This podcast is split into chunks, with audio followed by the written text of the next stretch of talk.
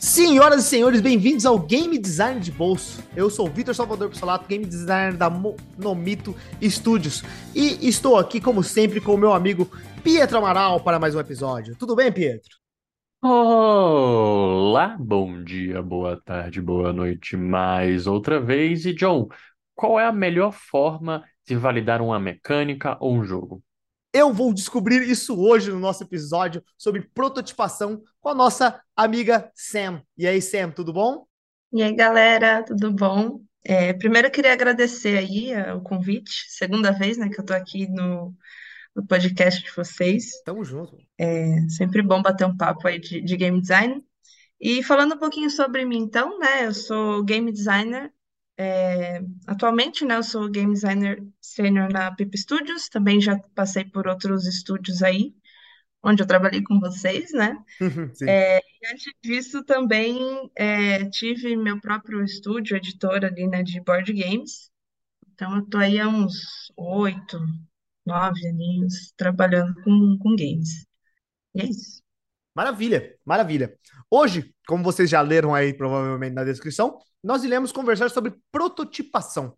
E aí vem a pergunta, né? O que é prototipação? Para que, que ele serve? Em que momento eu devo prototipar? E tudo isso a gente vai perguntar para nossa especialista do dia, que já prototipou jogos de celular, já prototipou jogo é, físico, já fez de tudo quanto é coisa. Eu e o Pietro também temos ó, um pouco de bagagem sobre isso.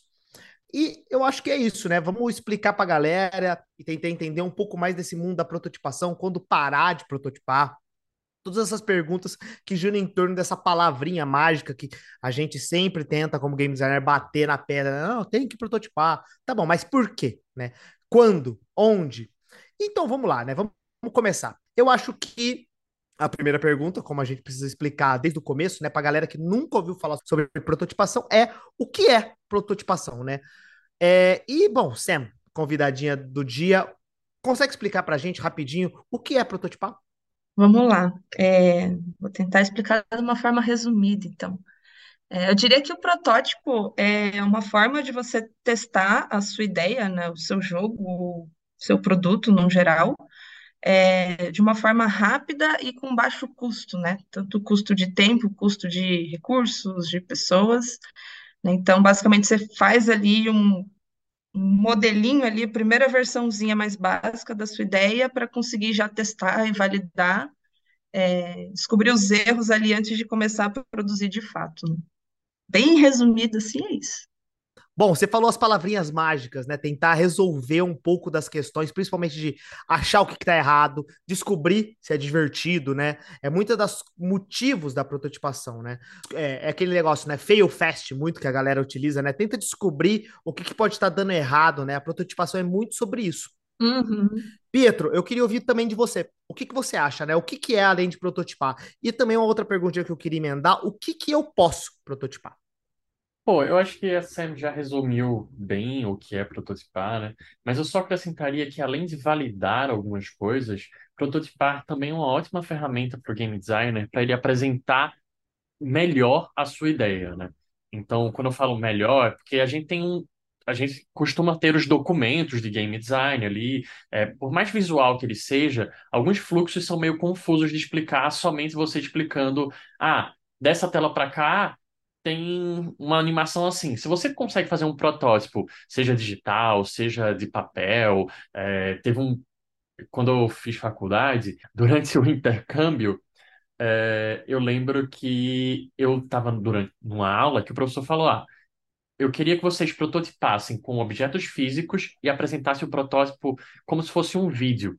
E ele apresentou o protótipo que ele tinha feito para o jogo do, do Aliens, Aliens Mariners, é, como um vídeo que ele fez dentro da casa dele, assim, passando como seria o primeiro level para quem fosse fazer o, o level design ter uma ideia do que ele estava querendo desenhar. Então, prototipar, ela é uma ferramenta útil para validar as coisas, mas também para você apresentar aquilo. O que a gente chama de protótipo de baixa fidelidade, né? Que não é um protótipo que você precisa entregar aquele, ah, é isso que vai ser a mecânica, mas você consegue gerar para a pessoa que vai, por exemplo, quem vai fazer arte, para quem vai programar, entender, pô, no documento tu falou assim, ó, mas nesse protótipo tu passou essa ideia. O meu entendimento está errado, ou o protótipo ou o documento está errado. E ali você pode até alinhar expectativas. Então, proto prototipar e o protótipo são ferramentas importantes para o game designer, eu diria. É, eu acho que são bem essenciais, né? Concordando aí com o que você disse, Pietro, até para complementar. É, até no meu dia a dia, assim, né? Quando eu vou fazer uma documentação, eu boto ali um, videozinho do protótipo, um link para a pessoa conseguir é, navegar ali testar o fluxo de telas, né? Principalmente quando eu estou fazendo onboarding de jogo, é, fazer o protótipo navegável é muito útil porque fica muito mais fácil das pessoas entenderem, né, o que que está é, sendo, o que, que foi pensado, né? Porque quando a gente faz uma documentação por texto ou só com a imagem estática, é, às vezes fica muito na nossa cabeça que aquilo está claro, mas quando o artista, o dev, ou quem, quem for que seja que, que vai olhar aquilo não consegue entender totalmente, né? E aí, tendo um protótipo, é, como você falou, de baixa fidelidade mesmo, que é aquele protótipo é, bem rápido que a gente faz com asset que a gente pega da internet, né? Ou então faz tudo em escala de cinza mesmo, até porque uhum. uhum. é, se o artista ainda não fez ali a, a identidade visual do jogo, é, é, melhor que você faça em cinza mesmo, porque aí você não é, não está entrando ali na área dele também, né? É, eu acho que é muito útil mesmo fazer esse tipo de protótipo. É, e até o, o, John perguntou, né? O, o, que que a gente consegue prototipar, né? Para que que serve o protótipo? Eu diria que para infinitas coisas. É, não só a mecânica ali, né, mas a gente consegue testar muita coisa diferente, dependendo do tipo de protótipo, ele serve para uma coisa, né? Então, até um, um, exemplo de algo que aconteceu recentemente, assim, comigo, é, a gente está desenvolvendo um jogo novo na, na Pipa, e a gente fez uma rodada ali de teste com o usuário. Era algo que a gente fazia bastante também, né, na TEPS, na Space e tal. É, e aí a gente fez o, o protótipo com alguns, é, alguns casos de uso, né? Isso é bem comum para quem está na área de UX. É, como eu gosto muito de UX, né? Eu acabo entrando bastante nisso, que também é muito tarefa de, de game designer, né? É, e aí a gente criou ali vários casos é, que eram mais ou menos tarefinhas ali pro, pro, do jogador que é o tester, né, realizar. E a gente fez isso sem precisar nem tocar na Unity ali, né, na engine que a gente está desenvolvendo o jogo. Basicamente fui eu que fiz, criei ali os wireframes e, e dei para eles testarem direto no celular, assim. Né? Então eu conseguia testar é, o entendimento, o fluxo das telas, se os jogadores gostavam ou não, né? Dava para testar bastante coisa é, com um protótipo que foi super rápido de fazer e nem tinha nada programado ainda. Então, o protótipo dá para testar tudo que você tiver dúvida, basicamente, você faz um protótipo e consegue testar mais rápido é, antes de desenvolver e ficar meses e meses desenvolvendo uma ideia que no final pode não dar certo. Né? Ainda trazendo um complemento disso, eu acho que um protótipo também ajuda a gente, como game designers, a entender os casos de borda, né? que às vezes a gente está pensando na mecânica, ah, beleza, na minha cabeça parece funcional, não estou vendo nenhum problema. Quando você começa a prototipar, você faz, putz, mas tem um problema aqui nessa tela, que passa pela UX, que a Sam falou, passa talvez até um pouco pela arte, de certa forma, você faz, putz, como a arte da gente já é assim, eu tenho um problema para implementar essa ideia que eu quero, sem mexer nisso, nisso, daquilo, ou, por exemplo, na engine que a gente estiver utilizando, seja em Unreal, seja em Unity, seja, sei lá, o que for, isso vai ser complicado. E aí, falando de engine, Sam, você já prototipou para físico. E aí eu queria saber, prototipar no físico também, eu já ouvi de algumas pessoas que fazem board game, ah, eu utilizei para saber se esse material era bom, se esse tamanho de carta servia para a pessoa ter seis cartas na mão. Então, tem também essa utilidade no board game? Sim, total. É, é engraçado, né? Porque na verdade o protótipo físico ele serve tanto para o board game físico em si, quanto para um, para um jogo digital também, né? É, dá para fazer o protótipo físico para ambos os casos. É, e aí é o que eu falei, depende do que você quer testar, você vai fazer um protótipo de um, de um jeito específico, né? E testar com pessoas específicas. É, quando eu tinha né, a Potato Cat, a, a editora de, de jogos de tabuleiro, é, a gente fazia muito protótipo, assim, várias versões desse protótipo, é, com várias fidelidades diferentes, né, da mais baixa até a mais alta. É, Para quem não sabe né, o que é a fidelidade, é o quão próximo ele é da versão final, né? Então, por exemplo, baixa fidelidade, é, sei lá, a gente desenha no papel, sabe? É, bem rabiscadinho mesmo. E o alta fidelidade é já com os assets certos, né? Se for o, o, o físico, né? Já com os componentes bonitinhos, né? Se tem um tabuleiro já ele de papelão e tal, Uhum. né? Com a arte já pronta. É, e acho bem bacana, assim, o que você falou, né, Pedro, dos componentes, porque a gente consegue testar com componentes de outros jogos que a gente já tem, né, até no mundo dos board games a gente chama de canibalização, né, que a gente pega componentes de outros jogos para fazer o nosso protótipo e testar se funciona aquela dinâmica, né, o que, que precisa mudar, tamanho, quantidade de componentes, já testa um pouco ali de iconografia também. Então, é muito útil é, testar o protótipo físico e também para jogo digital, né? Eu acho que o, o próprio John trabalhou nisso, né?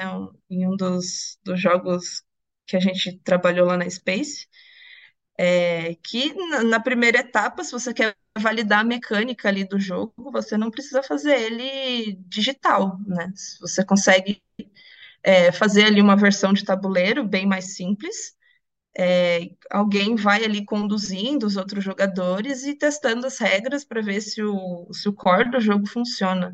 E aí sim, depois passa para programação e fazer realmente as coisas é, digitalmente. Que é muito mais fácil, né, fazer o, o jogo no papel, é muito mais rápido, né? Eu, por exemplo, qualquer ideia que eu tenho, a primeira coisa que eu faço é rabiscar no papel. Então, meio que já, já fazendo um protótipo ali. Ah, que legal. É, eu lembro que quando eu tava prototipando, é, tinha a premissa de tentar fazer um novo Bead Wars, né? Que era a franquia grande da, da Spaceship ali, né? E na época a gente queria fazer um novo Bead Wars e tentava modificar, né? Chacoalhar um pouco o que, que era a premissa base do jogo, sabe? E aí veio aquela enxurrada de ideias, né? Fazer o brainstorm, gerar ideias, e a gente precisava gerar essa prototipação, e foi exatamente isso que a Sam falou, né? A gente criou vários papeizinhos com itenzinhos, dado que o jogo era um jogo de leilão e podia vir na sorte, a gente fez um deck de, de, de itens assim, e com as regrinhas, né? A gente chamava a galera da, do próprio estúdio para testar, né? Ah, e se agora a gente tivesse que é, fazer lances, só que você tem uma, um limite de dinheiro contra outros jogadores multiplayer, sabe? Aí depois a gente fez um que, ah, tem um mapinha onde você pode dirigir pelo mapinha. A gente desenhou um mapinha, ele escolhia. E foi muito legal que no fim das prototipações, né, na hora que a gente já estava começando a funilar um pouco das ideias, muitos dos jogos que a gente fez, que depois viraram futuramente protótipos digitais, eram jogos de board games prontos. Era muito legal, né? Se você conseguisse colocar isso dentro de uma caixa e realmente escrever uma regra, uma lista de regrinhas que a gente já tinha basicamente documentado e entregar para alguém numa caixa, era um board game completo, assim, né? É basicamente a versão de alta fidelidade da coisa. Ô, John, só para complementar isso aí que você falou, eu fiquei imaginando, assim, né, que é um jogo multiplayer. Uhum. Então, olha a utilidade do protótipo, né? Porque senão a gente teria que fazer um servidor, sei lá o que, precisar de back-end para conseguir conectar os jogadores é, e jogar simultaneamente ali na mesma partida, né? Então, ver quão mais rápido e mais fácil foi fazer um protótipo de papel, né? Acho que isso exemplifica muito bem a importância, né, do protótipo. É, e, e, principalmente questões que começam a ficar um pouco mais granulares, né? Puta, será que eu faço com, com uma quantidade X de, de jogadores ou Y, sabe? Putz, era muito mais fácil a gente tirar alguém da mesa e jogar de novo do que, porra, faz outra, coda de novo, tira a possibilidade de um jogador entrar, sabe? Sim, total. Todas essas questões até que a gente tem que definir coisas bem grandes, né? Como a gente estava comentando, tipo, ah, precisa definir se o jogo realmente é divertido ou não. Ou coisas minúsculas de tipo, ah, o jogador vai ter quatro ou cinco cartas na mão no início da partida. Isso tudo a gente consegue tirar na prototipação, né? E pegando principalmente os feedbacks da galera pós-prototipação. E é sobre isso que eu queria falar agora, sobre basicamente o, a ação de depois de prototipar, levar para os jogadores, né? E os jogadores testarem. Como é que foi a experiência de vocês? Como é que vocês pegavam essas informações dos jogadores depois? Como é que era a estratégia caso alguém nunca prototipou e quer levar o seu próprio protótipo que ele está desenvolvendo para frente? Eu acho que tem, assim, tem dois momentos desse estágio de levar para pessoas, né? É, tem um estágio que é um protótipo tão inicial que eu não sei se vale a- tanto a pena testar com o usuário final sempre vai valer a pena testar com o usuário final, tipo, não, independente. Mas o, o que eu falo valer a pena é o gasto que você vai ter, mesmo que seja procurar esse usuário final. Então, em alguns momentos, é interessante você testar com amigos seus, para já receber aquele feedback inicial de, ó, oh, tá complicado jogar aqui. O problema de você não levar para um usuário final é que, beleza, eu posso apresentar para vocês dois aqui um protótipo, e o jogo, sei lá, é para criancinhas. E vocês vão me dizer as impressões de vocês, provavelmente baseado com game design, o que vocês acharem interessante aqui e ali, é, talvez pontos de usabilidade, mas isso não vai me ajudar a ter realmente uma resposta se aquilo é divertido para o meu usuário final, né? Então, testar com o usuário eu acho riquíssimo, assim, eu já tive é, experiências tanto em board games quanto em jogos digitais, e já tive também experiências em estágios diferentes. Como assim, estágios diferentes, né? Já tive, já testei o jogo ali, é, um protótipo de papel, e que eu queria testar só uma mecânica. Uhum. Porque né, a gente não precisa. Nossa, vou fazer um protótipo, como você está falando, o John. Estou fazendo um protótipo do Beat. Vocês estavam é, testando ali a mecânica principal, né? Que era se funcionava um multiplayer. Perfeito. Vocês não estavam testando se o core loop estava perfeito, blá blá blá. Calma uma coisa de cada vez. É, então, é, eu acho que o, legal de você testar isso com o usuário final é você conseguir validar aquelas mecânicas, tanto o interesse do jogador, pô, isso tá legal, isso não tá, quanto você é, vê a usabilidade para o jogador final. Porque às vezes, dando um exemplo bobo, eu posso apresentar alguma coisa para vocês, vocês vão me dizer, pô, Pedro, tá perfeito. Só que aí eu levo para um jogador que é o público casual que não está acostumado com jogos como vocês estão. E aí eles vão, pô, mas eu precisava clicar aqui para sair? Eu não sabia. Então tem algumas coisas que é interessante você testar. E eu acho que sempre importante de testar do teste com o usuário final é o feedback, é você saber filtrar isso também. Porque vai ter pessoas que vão dar feedbacks meio destrutivos e você precisa entender qual é a dor da pessoa e você precisa, às vezes, até explorar um pouquinho mais o que ele está dizendo. Ah, não, não, não gostei não. Pô, não gostei não. O que que aquele pessoa não gostou? Se, eu, se aquele jogo era para aquele público-alvo e essa pessoa não gostou, o que que, o que que aconteceu aqui? Ah, John, eu não, não, não achei divertido, achei tão longo. Ah, pera se você acha que fosse curto, teve algum momento do jogo que estava divertido? Ah, na primeira hora talvez sim, eu estava me divertindo, mas depois ficou repetitivo. Então você precisa explorar um pouquinho mais quando você faz um protótipo para entender isso daí. É, mas um ponto também que eu sempre chamo atenção para quando você testa um protótipo é que as pessoas dão feedback, às vezes, muitas das vezes, pela arte, né? E um protótipo, normalmente você não está utilizando a arte final pelo fato de ser um protótipo. Então você vai ter sempre aquela situação de que a pessoa vai dizer, pô, mas podia ser mais bonitinho isso daqui, né? Ah, isso daqui não, não tá tão legal. Pô, cinza, vai ficar cinza mesmo? É, então, esse é um ponto que eu acho meio complicado. Sam, como foi a sua experiência com o teste com o usuário final, né? É, geralmente, quando eu testo com o usuário final, eu já levo um protótipo de alta fidelidade justamente por causa disso, assim. É, o mais próximo que eu consegui levar, assim, não necessariamente alta fidelidade, né, com os assets prontos, mas que já tenha uma carinha bonitinha, que as pessoas realmente se importam muito com isso e acabam elas olham tanto para isso que elas esquecem do objetivo do teste, né? E acaba sendo ruim para gente.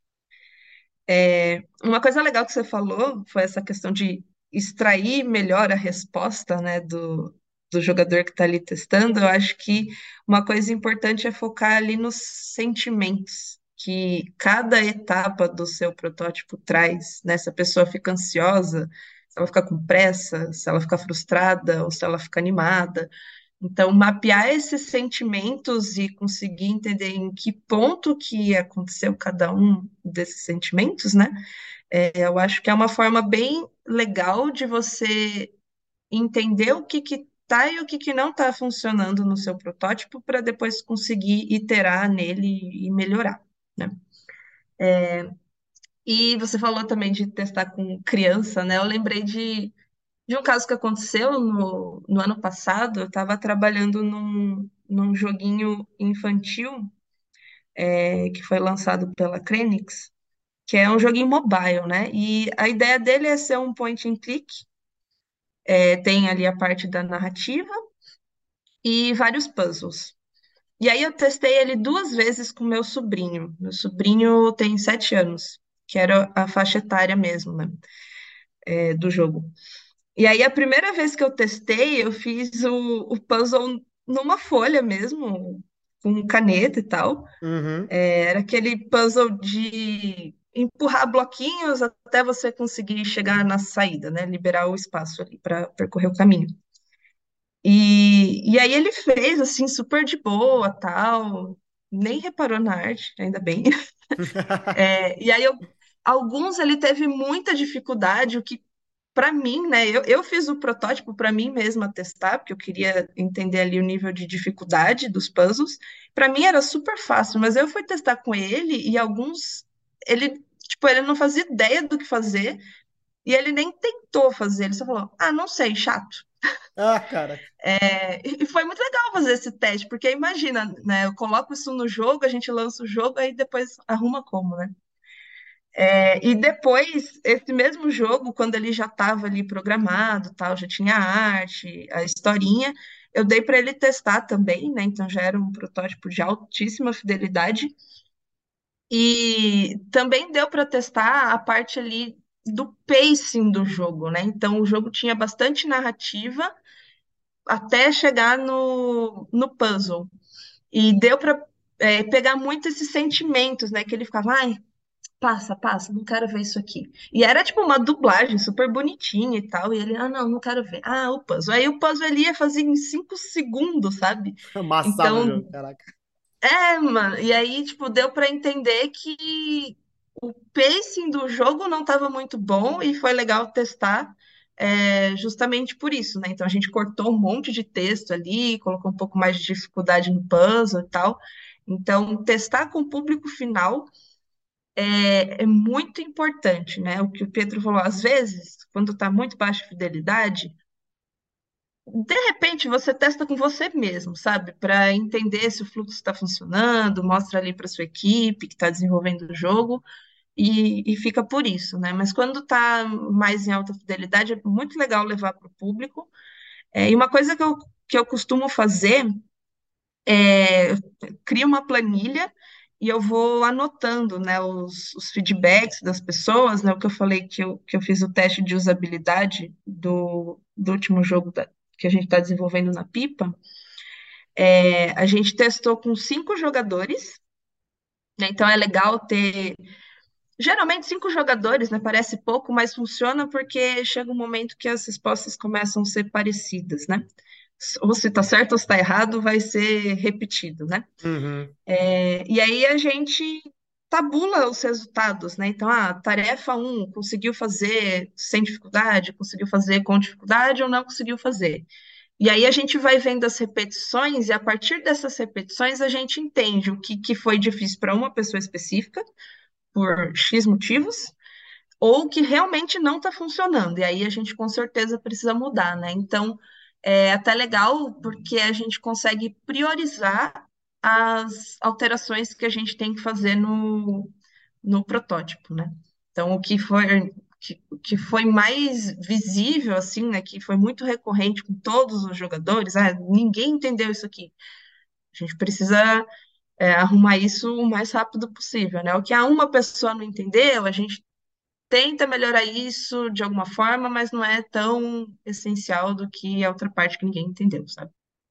Tem duas coisas que eu quero acrescentar sobre teste, que uma é sobre a ego trip, assim, que você tem que tomar um cuidado para não ficar ofendido facilmente, porque as pessoas vão dar o, o feedback dela como o su- seu sobrinho, foi, Sam? Isso. É, que falou, ah, eu tá chato, tá ruim. E, Pô, as pessoas podem dar esse feedback porque é a impressão delas.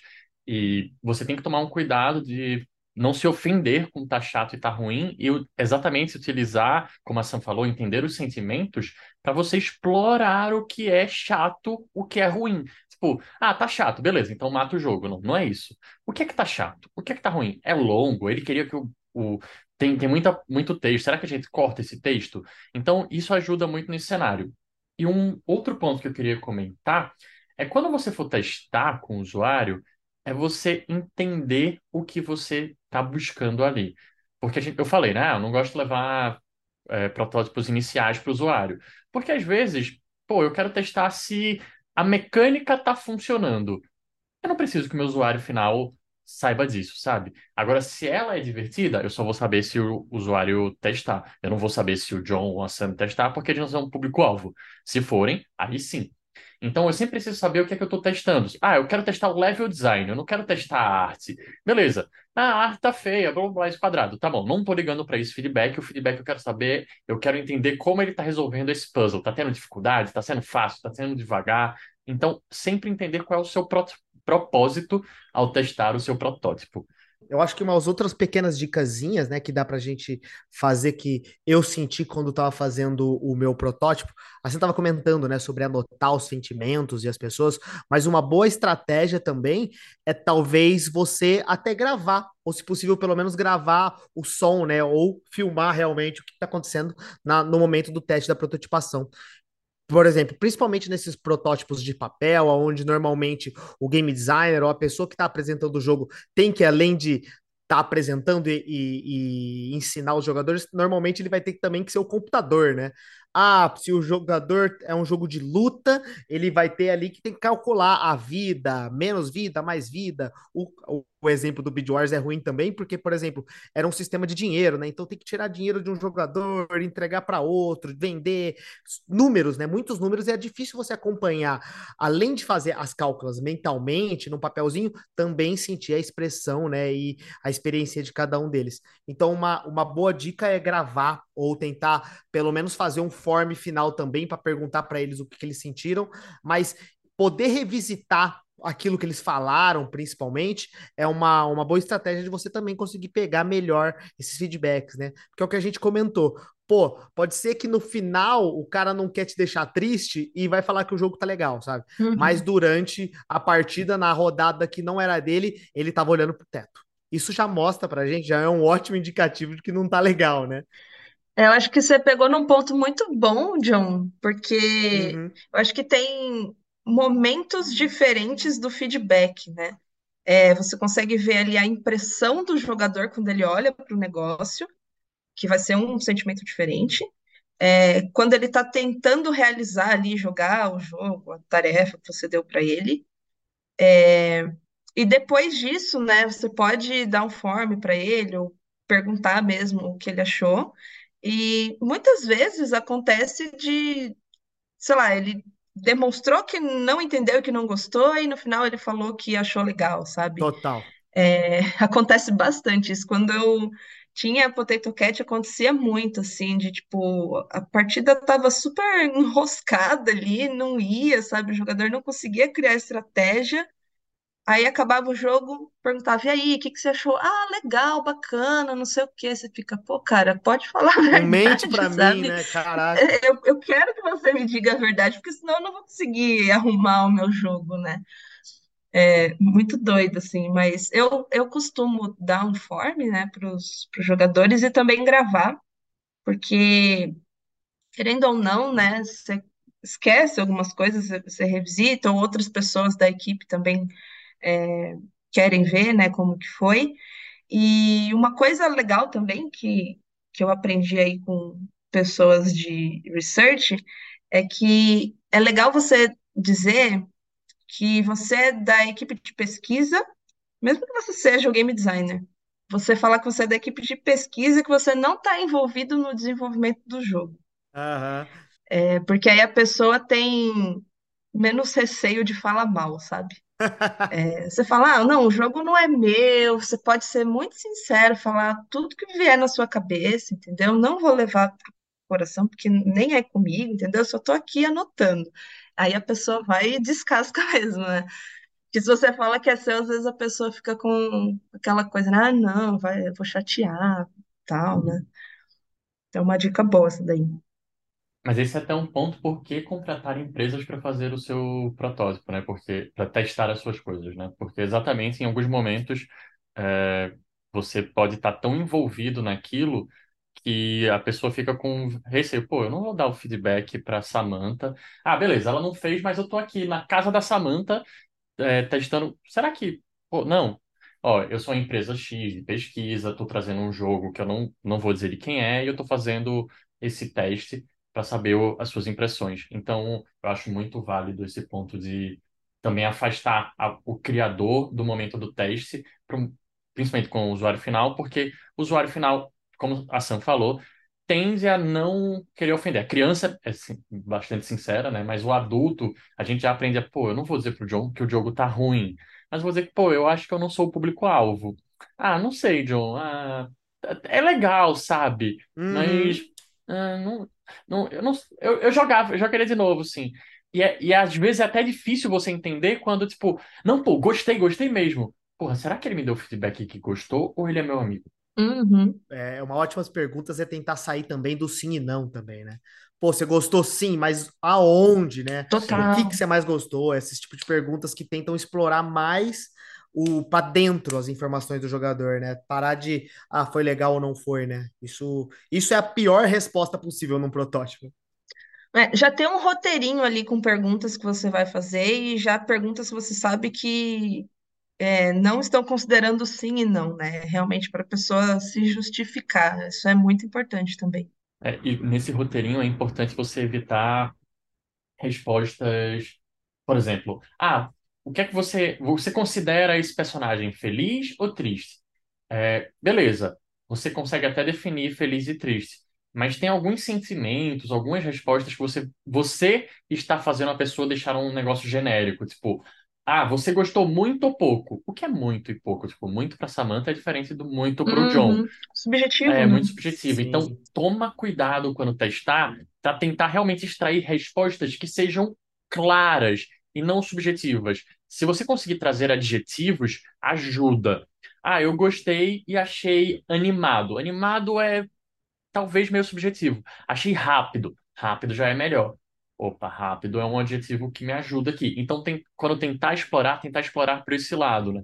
Mas como eu falei, tomar cuidado, porque às vezes as pessoas vão dizer, ah, não, é, é chato, né? Sim. Bom, nós estamos falando bastante de prototipar, já demos até bastante dicas aqui, mas é uma outra pergunta que também sempre é feita é sobre o momento. Em que momento eu devo prototipar alguma coisa? É no começo do, do protótipo? É no final? É durante a produção? Na pré-produção? Existe um momento certo? Não existe um momento certo? O que que vocês acham? O que vocês aconselham a fazer? É, eu acho que uma forma legal, assim, de pensar isso, usando ali o pensamento do design thinking. Basicamente, a gente vai testar em diversos momentos, mas o quão antes a gente conseguir testar, melhor, porque a gente vai é, mitigando erros, né? Evitando erros e melhorando o nosso produto até ele chegar ali na versão final. Então, depois que você tem uma ideia, testa, né? Então, você já faz um protótipo de baixa fidelidade, super rápido, testa, é, nem que você teste ali só com a sua equipe ou com seus amigos, né, para validar a base daquilo.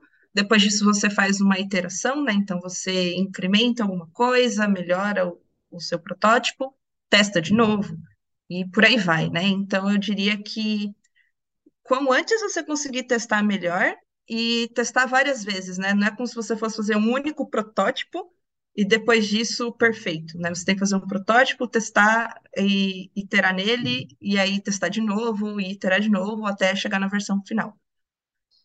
É, não sei o que, que o Pietro acha, se ele concorda, se tem alguma outra visão aí. Não, eu acho que é exatamente isso, assim. Para mim, a resposta é todos. É, todos os momentos você deveria prototipar, só que a intensidade com que você prototipa e a quantidade de protótipos que você vai fazer, ela muda ao passar do tempo do desenvolvimento do jogo. Se a gente está falando lá do começo, a gente quer saber se o jogo é divertido. Por exemplo, a Sam, é, que já prototipou muito board game, você deve prototipar muito mais logo no começo, né, para saber se funciona aquela, aquele jogo como um board game mesmo. Você falou da canibalização, né? Então, tem ali o ponto de você, pô, vamos testar, vamos ver o que acontece, vamos, vamos jogar eu e você, sabe? Tô, tô testando aqui, estamos criando nós três aqui, vamos tes testar só entre nós três. Pô, não tá funcionando, tô sentindo que isso não tá interessante. E, e saber o que é que você tá testando, né? Porque às vezes você tá ali de, ah, beleza, será que não tá interessante ou tá desbalanceado o nosso jogo? Era, a nossa intenção era que ficasse balanceado? Não, não era que ficasse balanceado. Beleza, a gente tá vendo que funciona as mecânicas aqui nesse momento. Então, eu acho que você sempre precisa saber o que é que você está testando, né? Eu já falei anteriormente, mas o que é que você está prototipando? É, porque, beleza, eu estou agora no começo, eu preciso prototipar, validar se esse jogo é divertido, se essa mecânica é divertida. Como o John falou, ali no Bidwatch foram feitos vários protótipos para entender, pô, o que é uma boa dinâmica para esse jogo? Então vamos prototipar isso daqui. Mas, à medida que, por exemplo, o jogo já está live, você não vai precisar fazer protótipos tão grandes, mas como eu falei, uma documentação legal de game design, ela traz um protótipo sim. Então você está sempre prototipando, mas não na mesma intensidade, não na mesma, nem também na mesma fidelidade, porque por exemplo, o jogo já está live, eu já tenho os assets do jogo, então eu consigo fazer um protótipo uhum. mais próximo do final. Mas será que é isso que eu quero? Não, não, não quero isso. Eu quero realmente testar sabe? Se a galera tá entendendo o que é para fazer aqui. Pô, beleza, eu vou fazer um preto e branco, testar internamente na minha equipe, ver se isso está funcionando. Vou testar eu e os outros game designers. Então você precisa sempre entender, pô, nessa etapa que eu tô do jogo agora, que tipo de protótipo eu preciso fazer? É interessante que a usabilidade desse jogo, dessa tela, então você começa a olhar para aquela usabilidade, você começa a olhar mais futuramente, pô, será que isso daqui vai fazer o meu jogador engajar com essa outra dinâmica? Será que ele vai perceber isso daqui que eu estou fazendo? Pô, você testa também. E protótipos, eles têm de diversos tipos, e tem protótipos, por exemplo, que você pode colocar dentro do jogo, né? Sim. É, a gente já. Eu acho que todos vocês, vocês já passaram por colocar telas fakes dentro do jogo, em que você aperta um botão e que, na, na teoria, não está acontecendo muita coisa ali. Mas com os dados você entende o interesse do jogador por aquilo, aí depois você desfaz e faz a versão final. Então, por exemplo, se vocês testarem os jogos Top Grossing, vocês vão ver que eles estão sempre colocando features novas, e essas features às vezes demoram uma semana, um mês, que eles estão, pô, vamos fazer um protótipo disso daqui, agora se a gente só consegue entender com o jogador. Beleza, vamos pôr para o jogador e depois a gente volta. Então, a minha resposta é: você sempre deveria prototipar. Mas aí eu trago para Sam. Sam, beleza, você sempre deveria prototipar, mas como é esse processo durante um board game, né? Porque na criação de um jogo digital, seja console, seja é, jogo mobile, né, que a gente está falando ali do, dos casuais que você vai ficar voltando sempre, você tem esse ponto de, pô, beleza, eu não consigo prototipar as 20 primeiras fases, porque senão vai ficar enorme isso daqui, mesmo que seja, sei lá, o The Last of Us, você vai prototipar pequenas mecânicas e não precisa prototipar aquilo tudo. Mas num board game, é necessário prototipar, às vezes, até a mesma sessão completa, né, para entender. Então, como é isso? Tem microprotótipos durante o processo? Ah, vou testar só se, sei lá, essa dinâmica daqui funciona, mas tem como eu testar só aquela dinâmica sem jogar o jogo todo? Como é isso para o board game? É doido, né? Porque se você for ver o, o board game, ele é sempre um protótipo, né? Ele é um protótipo de alta fidelidade quando ele está pronto. É, mas eu acho que assim, né? Só voltando um pouquinho, né? Tanto pro, pro digital, assim, uma coisa bem legal é você testar coisas isoladas É, então, ah, eu vou testar o balanceamento, então eu vou testar só o balanceamento. Para isso, a mecânica tem que estar tá funcionando, então eu tenho que ter prototipado ela antes e testado ela antes. É, porque senão fica muito difícil, né? Você pegar um jogo inteiro com diversas camadas e vários objetivos ali de teste, você não consegue nem partir de lugar nenhum, né? Sei lá, se a mecânica tá quebrada o balanceamento tá, você não testou nada, né? No final das contas, você só perdeu seu tempo e aí a ideia de fazer algo rápido para testar e, e, ver os erros rápido, na verdade foi o contrário, né? Só perdeu tempo. É, no board game, a gente segue uma linha até que parecida, né? Então a gente testa primeiro a mecânica principal, vê se ela funciona e se ela é divertida. Depois a gente adiciona outras camadas do jogo, né? Então a gente é, faz o, o, loop completo, testa uma rodada completa. É, depois a gente tenta testar o balanceamento ou elementos específicos, né? Então por exemplo, um jogo de cartas que você tem personagens e cada personagem tem uma habilidade. Né? Então, eu consigo fazer um protótipo com, sei lá, quatro personagens diferentes e testar eles.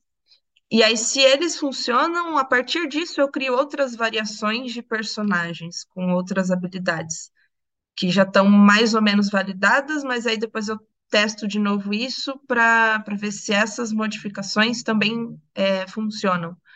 Né? Então, dá para testar coisas específicas, configurações específicas. Né? Então, por exemplo, um jogo de, de tabuleiro que tem, é, sei lá, um mapa em que os personagens se posicionam em pontos específicos do mapa. E existem vários setups diferentes. Eu posso testar um setup específico para ver se ele funciona, e depois eu testo um outro setup diferente para ver se aquele outro setup funciona. Legal, legal. Então dá para fazer esses testes isolados e é até melhor fazer isso é, do que tentar resolver tudo de uma vez e aí não conseguir né, entender onde que está o erro e onde que está o acerto. É, mas o board game é muito doido, né? Porque na verdade você sempre vai fazendo protótipos e aí, conforme ele vai ficando mais é, mais jogável, mais gostosinho, assim, de jogar, você vai é, melhorando a fidelidade, né? Até que chega um momento que você fala, não, isso aqui já é o jogo final mesmo, é, não estou testando, ele funciona, tá bem balanceado, já tem componentes certos, e aí já é o jogo final mesmo. Mas uma fase antes, assim, quando, quando eu fazia os meus jogos, eu sempre mandava para para youtubers, né, influencers no geral, é, para eles testarem o jogo, fazerem review e gravarem gameplay para colocar na, na página do financiamento coletivo, né, que a gente sempre fazia por financiamento. É, e a gente tinha que mandar os protótipos o mais fiel possível da versão final, porque eles já faziam review do gameplay, da arte, dos componentes. Então, a qualidade dos componentes era uma coisa importante para esse review. Então, a gente mandava fazer na gráfica, que era a gráfica que ia fazer o jogo final, sabe? Total. Isso era um, isso era um protótipo também, porque era ali a, a prova de conceito, né? É, a gente fazia, sei lá, cinco cópias, e depois, quando ia produzir em grande escala, fazia mil cópias. Então, o board game tem vários tipos de, de teste de prototipação também, que no digital acaba não tendo. Deixa eu te fazer uma pergunta sobre isso exatamente, porque você falou, né? Ah, eu mandava para a gráfica para imprimir cinco cópias, depois. Também é válido para um board game prototipar a. Porque assim, a gente fala, por exemplo, vamos prototipar no digital para ver se é, factível a gente fazer um multiplayer, ou factível fazer essa ideia que a gente está funcionando. Mas no board game é tem que ver se é factível financeiramente, né? Pô, será que uhum. isso daqui não vai ficar caro demais para uma gráfica produzir? Será que a gente não tem que importar peças? Então, existe essa prototipação, de certa forma, financeira dentro do board game? Sim, total. É, quando a gente vai fazer um protótipo, ele sai infinitamente mais caro do que quando a gente vai fazer a produção final. Só para ter uma noção, assim, é, um dos jogos que eu lancei, o New Eden, é, para fazer um protótipo custou 100 reais. É uma caixinha com algumas cartas e alguns dados. Ai. Já doeu. 100 reais para fazer isso, é bastante coisa, né? Então eu gastei 700 reais para fazer sete protótipos e mandar para youtuber e tal. É, o que não é viável, né? Se for fazer mil cópias, cada uma custando 100 reais, aqui, né? quanto que vai custar para o jogador final, né? É, cadê seu lucro? É, exatamente. Mas é muito importante fazer esse teste porque a gente. E, e eu trabalhei em gráfica, né? Então eu consegui estar mais próxima disso também, de entender se você precisa mudar algum componente ou reduzir a quantidade de cartas. É, com outro jogo que a gente lançou, Sereias, a gente acabou fazendo isso. A gente foi fazer o orçamento para um protótipo. E a gente viu que precisava tirar cinco cartas, e tirando essas cinco cartas ficava infinitamente mais barato. E aí a gente, que bom que era a fase de protótipo ainda, né? A gente conseguiu é, mexer ali no balanceamento do jogo para remover essas cartas e continuar o, o mesmo jogo, com a mesma experiência, né? Isso é muito bom. E um outro caso que foi bem legal, assim, que eu aprendi bastante, foi com o Café Express, porque a gente queria fazer um jogo com cartas transparentes. E aí a gente precisou fazer muito protótipo diferente. A primeira vez que a gente fez o protótipo do jogo foi no papel. Aí a gente cortou um pedacinho assim da folha para encaixar uma folha dentro da outra folha, bem doido assim, Ai, que legal. Uhum. É, e porque a ideia era sobrepor cartas, né? Então a gente colocava uma carta dentro da outra, encaixada, assim, muito doido. E aí quando a gente levou para gráfica, a gente falou: Caras, vocês sabem fazer alguma coisa que funcione, algum material transparente que dê para imprimir e ver o que está na carta, né? E aí a gente começou a fazer testes com materiais, a gente fez com PET, a gente fez com outros tipos de, de material ali, tipos diferentes de impressão, e a gente levava essas versões para testar com os jogadores, é, porque a impressão ficava diferente, né? Então, alguns ficavam muito claros, alguns ficavam meio borrados, não dava para ver direito. É, a gramatura da carta era diferente, né? Então, tudo isso meio que é um protótipo, né? De um teste ali da qualidade do, do jogo para depois a gente chegar na versão final. Qualidade do material, né, quase. Que também faz parte da Isso. prototipação, né? Legal, principalmente no board game. Que legal.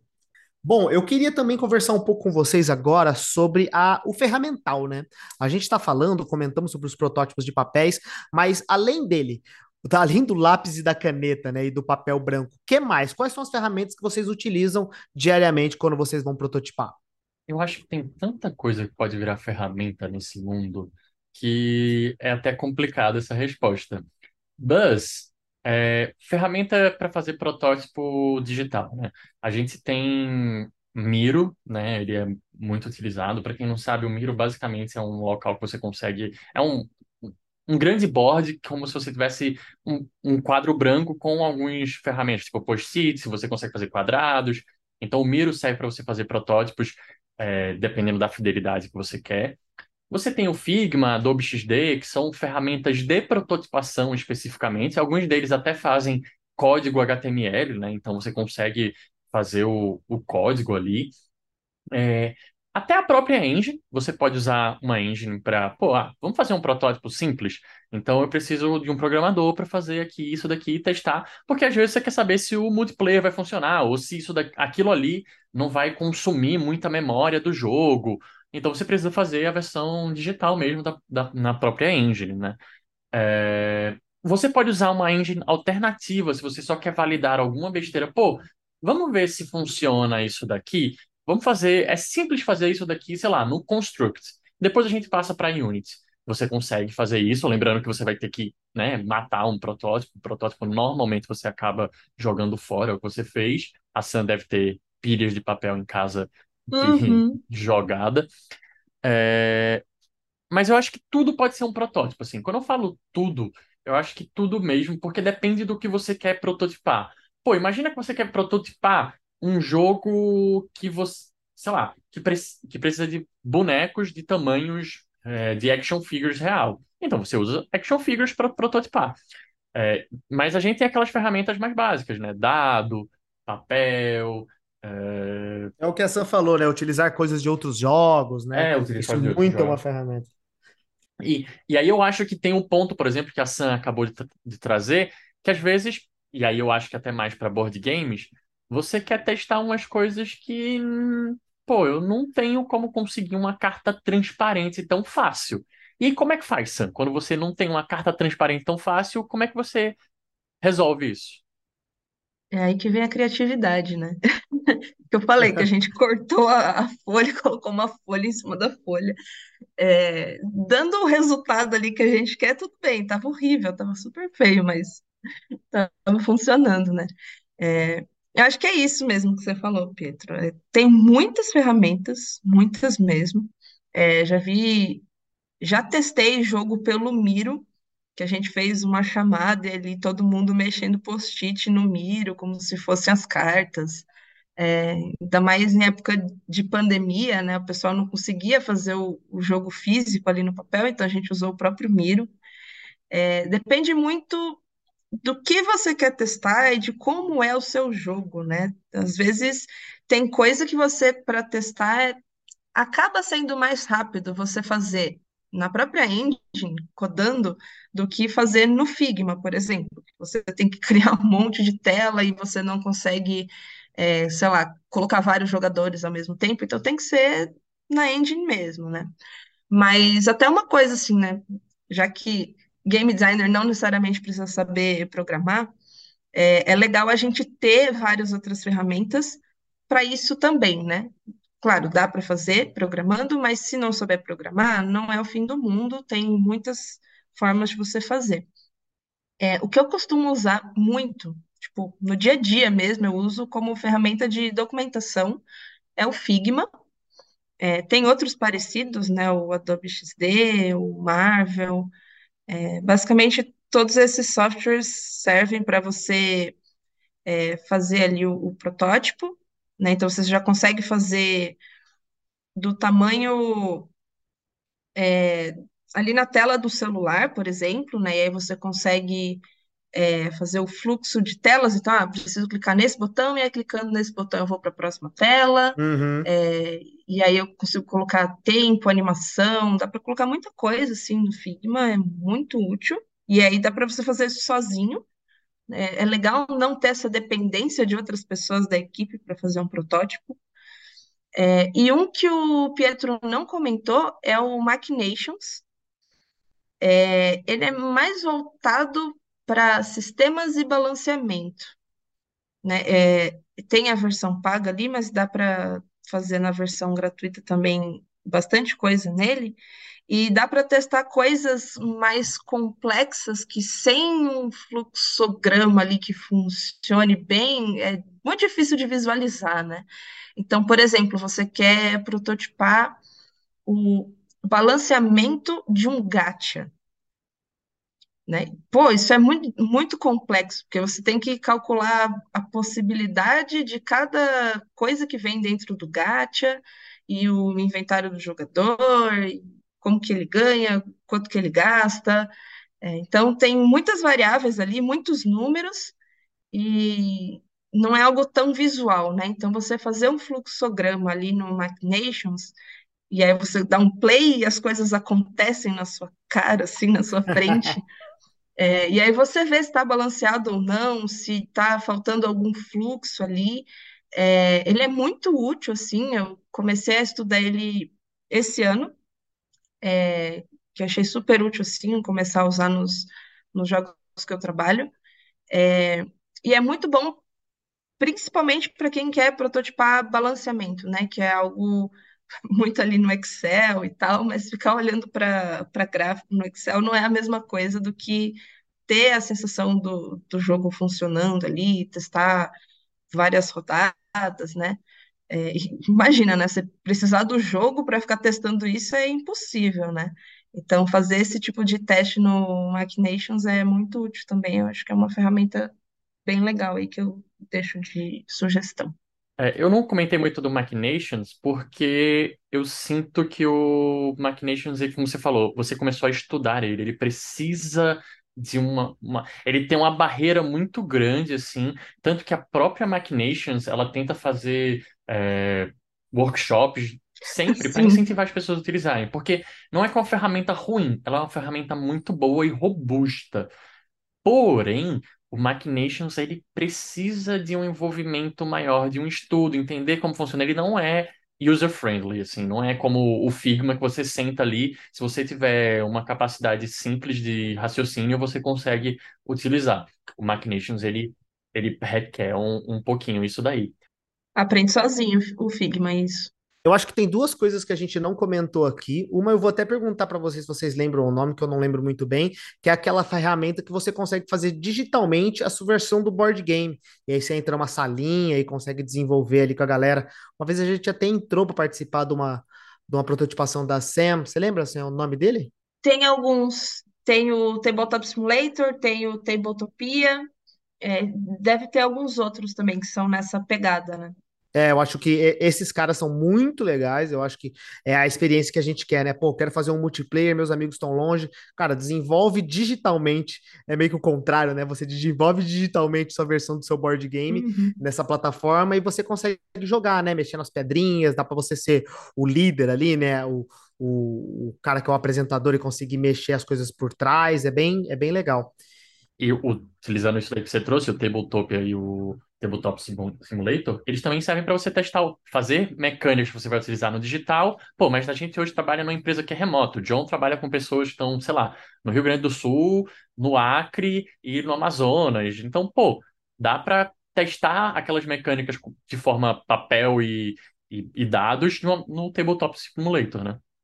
Sim, total. E, cara, é, é uma mão na roda, principalmente para visibilidade, né? Normalmente é difícil você visualizar algumas das coisas quando a gente está desenvolvendo aqui, e ele tem muito desses prompts prontos, sabe? Ah, a pedrinha pronta, ah, o pininho pronto para você andar num tabuleiro, tudo isso já tá Sim. meio que presetado. E não tem custo, né, John? Isso, nossa, é muito legal, né? Não tem custo, porque imagina, você vai testar um jogo com 100 dados. Você precisa ter 100 dados na sua casa, então você vai ter que comprar. E, né, não é tão barato assim. Se você vai testar no Tabletop, é- você fala, ah, quero mil dados. Ele gera mil dados ali para você com custo zero. Então isso é muito útil mesmo. Boa. E eu acho que uma última ferramenta que a gente não comentou, que é no final desse processo, né, que vale a pena a gente utilizar, que pode a galera até dar uma explorada para ver, que é o Playtest Cloud, né? O Playtest Cloud é uma plataforma onde você normalmente vai colocar o seu projeto, o seu protótipo, até o seu o seu projeto de high fidelity para tentar tirar informações dos jogadores, né? A gente comentou, porra, e faz de conta que eu tô desenvolvendo um jogo para crianças de 7 anos, mas eu não tenho um primo igual a Sam tem. Se você utilizar o Playtest Cloud, você pode pegar o projeto e o protótipo que você está desenvolvendo, colocar lá e setar. Porra, eu quero encontrar crianças de 7 anos que, sei lá, falam inglês. E aí ele consegue, o, a, a Uhum. plataforma distribui para alguns playtesters que vão jogar o seu jogo gravando, né? E também fazer um esquema de feedback, onde você vai perguntar. É uma mão na roda, a gente utilizou muito isso e foi muito legal porque é o que a gente comentou, lá, tem tudo também, é uma outra plataforma bem robusta para fazer esses testes. A única questão é que ele, esse aí sim é meio carinho, né? Se você fazer Esse é bem carinho. Quanto mais gente você tá pegando, né? Mais pessoas você tá testando, vai uma graninha aí. Mas, cara, se sua empresa realmente está necessitada ou acha que vai ser um, um bom teste para um público-alvo que você não tem um alcance tão fácil, é um, é um puta ferramenta legal, assim. É, tem duas ferramentas ainda, na verdade três, né, que eu acho que a gente não comentou, que são as mais simples, são ferramentas do dia a dia de um game designer, mas que elas são muito boas para protótipo, que é a suíte de, né, de planilha, a suíte de texto, de slide. Eu já vi pessoas fazerem, por exemplo, esses jogos de narrativa, né, esses storytellers, que, pô, eu coloco aqui a opção, leva para um slide diferente. Simples assim, Aham. o, o jogo foi feito Uhum. tem um jogo de uma amiga minha, Bruna, que eu joguei, fiquei, achei muito divertido e era um jogo todo feito em slides, assim. Ele, ela não precisou programar uma linha de código, obviamente, para poder jogar, né? Tipo, era interessante que o jogo tivesse, fosse digital e tal, mas para teste, ela conseguiu resolver aquilo só em slide. E a Sam mencionou, enquanto fa- falava no Machinations, de planilha. Cara, planilha ajuda muito em muita coisa e tem aquele simuladorzinho que você faz na planilha, né? Você pode testar, pô, e se for um jogador que gasta muito? Você traz os dados do de data que você tem, né? ou em dados que você está imaginando. Pô, esse meu jogador agir assim, o que que acontece? Você consegue ver os números do que vai acontecer. Como a Sam falou, você não vai ter o entendimento físico daquilo, né? O entendimento do jogo que está acontecendo, mas você consegue ver via números. Pô, tá desbalanceado aqui, ó. Dá para ver que no nível tal tá Uhum. gerando uma... a carteira do jogador tá inflando malucamente se ele não gastar aqui. Onde a gente começa a apertar? Você começa a ver algumas coisas de balanceamento muito claras com planilha. E a ferramenta de texto serve também para você prototipar. Obviamente, é uma ferramenta muito mais simples. Ela serve se você quer, ah, clica aqui, clica aqui, mas ela também serve como protótipo. Ou às vezes você só vai colocar imagens nela e vai dizer, ó, dessa imagem vou passar para cá. Mas é um protótipo talvez até mais pessoal, mas também é um protótipo que para dentro do jogo. Então, são ferramentas simples mas que ajudam muito, cara. O tanto que eu já usei slide, o tanto que eu já usei planilha e texto para prototipar coisas, cara, resolve tudo ali tranquilinho. Mas eu acho que todas essas ferramentas que a gente comentou, o Figma realmente para mim ele é e, e aqui não não tô ganhando nada por isso, né? Mas é, o, o Figma ele é uma mão na roda como documentação para game designer, porque aquilo que eu falei lá no começo, né? Toda vez que você está fazendo uma, uma ferramenta, você utilizar o Figma, utilizar um, um protótipo, ajuda a pessoa que vai programar e quem vai desenhar a entender. Isso é algo que eu já recebi feedbacks de várias pessoas que fizeram, pô, valeu por esse, por esse ponto, só toma cuidado que às vezes você pode levar entendimentos errados, como, por exemplo, esse botão precisa ser aqui porque está aqui. Não necessariamente. Então você alinha isso com o artista, deixa claro qual é a fidelidade do seu jogo, qual é a fidelidade do seu protótipo para as pessoas entenderem, mas o Figma é uma ferramenta de uso, eu diria, diário para um game designer. É, o Figma é o amor da minha vida, assim. Paga nós, Figma. Todo dia eu tô ali falando com ele. É o contrário, né? A gente que paga ele. Exato. É, só eu lembrei de, um, de uma última ferramenta. O Pietro comentou de usar o PowerPoint, né, para para texto ali, né, para fazer escolhas e tal. Livro-jogo quase, né? Sim. É, eu lembrei de uma ferramenta muito legal que é o Twine. É, é muito fácil de você fazer histórias com árvores, né, de, de decisão. É, se for realmente só texto, né, não precisar de imagem, ele é muito útil e você consegue fazer sozinho, não precisa de programação nem nada. E aí, se funcionar, você vai e, e, né, programa o jogo de fato. Então, o Twine também é uma ferramenta muito boa. É, e assim, só para terminar, eu acho que existem várias outras ferramentas que a gente não comentou. Tipo, tem, se você procurar online, você acha balanceador de card game rapidamente. Ah, se você tem tantas cartas e fizer isso, quantos, é, quantas cartas você vai ter na mão após ta- tantas jogadas? Você consegue ter isso daí, é, fácil na internet. Existem várias outras ferramentas. A gente só está falando das mais básicas aqui, mas tem ferramenta para tudo e às vezes você pode criar ferramentas de prototipar. Eu já, por exemplo, é, um jogo que eu teve um, uma vez que estava fazendo um board game, um programador ele criou uma ferramenta que eu conseguia prototipar as minhas cartas rapidamente, só escrevendo ali, sem precisar ficar arrastando coisas para prototipar. Então, cada cenário vai ter ferramentas diferentes. Bom, gente, pra gente finalizar aqui, agora, pra terminar no, né, no alto astral, eu queria ouvir de vocês algumas historinhas, histórias engraçadas, histórias divertidas, histórias legais, assim, de aprendizado, de vocês com prototipação. O que vocês passaram que foi bacana, que vocês tiraram um bom proveito, ou só realmente que foi um uma catástrofe e não façam em casa, sei lá. Mais, mais papo sobre prototipação. Conta pra mim. Olha, eu gosto muito de prototipar no papel. Assim, é, às vezes eu faço o protótipo e eu nem testo o protótipo. Aham. Então, acho que uma coisa curiosa, o Pietro tinha comentado, né, que eu tenho pilhas e pilhas de papel aqui. É, mas até a, a dica que eu tinha dado, né, de é, testar com um único objetivo, né, e testar as coisas modularmente, né, testar uma coisinha, depois incrementar aquele protótipo e testar outra coisinha. É, já aconteceu, deu bem burrinha mesmo, falar, ah, vou, vou fazer um jogo grande de tabuleiro. E aí eu fiz um protótipo físico na mão, cortei carta, desenhei, escrevi. Papel pra caralho, exato. É, e era um jogo grande, assim. Só que eu não tinha testado nem o básico do jogo. Eu podia ter feito algumas cartinhas para testar o básico, né? Mas não, eu decidi fazer tudo, tudo que já estava na minha cabeça. Coloquei um monte de personagem, um monte de habilidade, cinco tipos diferentes de carta, e fiz um tabuleiro, não sei o quê. senhora. E aí eu fui testar, e na segunda rodada quebrou. Caralho! Não dava para jogar. E eu fiquei, gente, eu simplesmente vou desistir desse jogo, porque eu gastei toda a minha energia no protótipo, o que não era para acontecer. E não sei, eu não sei nem onde que tá errado, assim. Eu teria que fazer do zero, né? Ignorar tudo o que, que aconteceu de errado e fazer o processo certo. Só que aí eu perdi a vontade de fazer o jogo, eu nunca mais fiz ele, assim. É, para vocês terem noção de que realmente, quando você vai fazer um protótipo, faz um negócio rápido, pequeno, é, para testar o que você precisa mesmo, porque senão. Eu, eu devo ter esse protótipo em casa, inclusive, Socado numa gaveta. exato. mas só de olhar para ele, assim, eu acho que eu vou, é, vou chorar, assim, porque foi bem frustrante essa experiência. Esse aí é aqueles que morrem na mudança, né? Puta, quando você for mudar, você vai olhar o a massa de papel e falar: não, deixa quieto, vai, joga fora. Foi isso que eu fiz nessa última mudança minha aqui. Tem tanto papel. jogar meu um mês de trabalho fora aqui, porque Exato. eu fiz do jeito errado. Triste. Demais. É, eu acho que do meu lado eu não tenho tantas histórias divertidas assim de, de protótipo, porque eu tenho muitos estresses com protótipo mesmo, na verdade.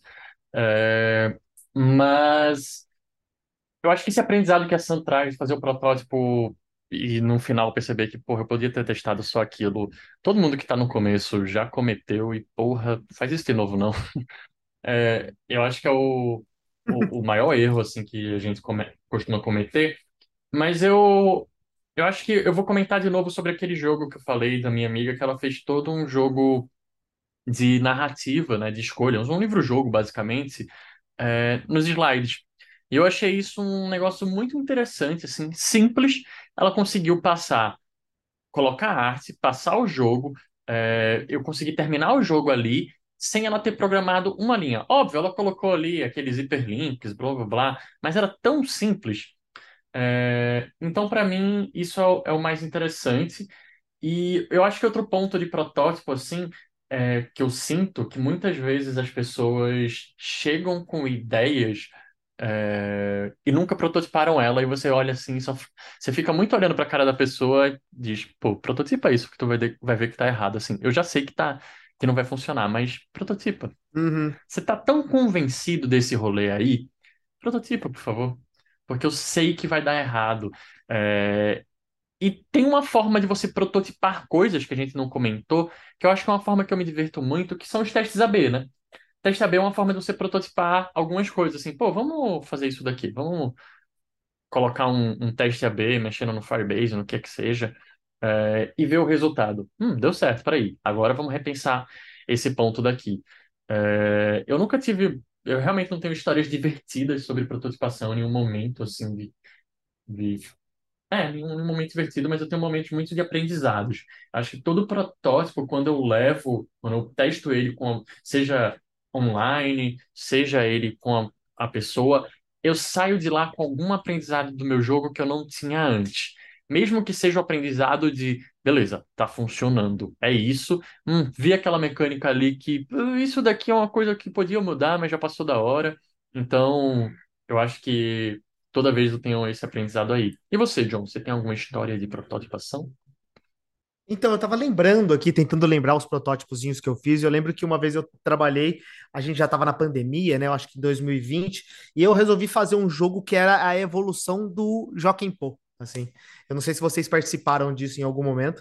E aí eu tentei fazer um protótipo de Joaquim Pô com ou, novos elementos, assim, e aí a gente participou de uma rodada de teste com a galera da TEPS lá, eu apresentei pra galera o protótipo, e a gente foi jogar, e eu lembro que quando eu fui apresentar o protótipo, a gente, como era um jogo de Jockey Por, né, e a gente tava cada um no seu computador, a gente teve que fazer rodadas de Jockey por acontecendo via webcam. E aí não tava dando muito certo, assim. Porque, porra, sei lá, o Pietro colocava pedra, a Sam colocava tesoura, mas não era no mesmo tempo. Aí era meio complexo, assim. Eu lembro que foi bem. Foi, foi bem legal, assim. No final a gente percebeu realmente que o jogo tava divertido, mas é aquele negócio, né? Não deu, né? Eu devia ter pensado uma maneira mais inteligente de fazer o Joaquim Pô, né? Talvez elas em outro slide colocavam que se elas iam ser qual das opções, assim.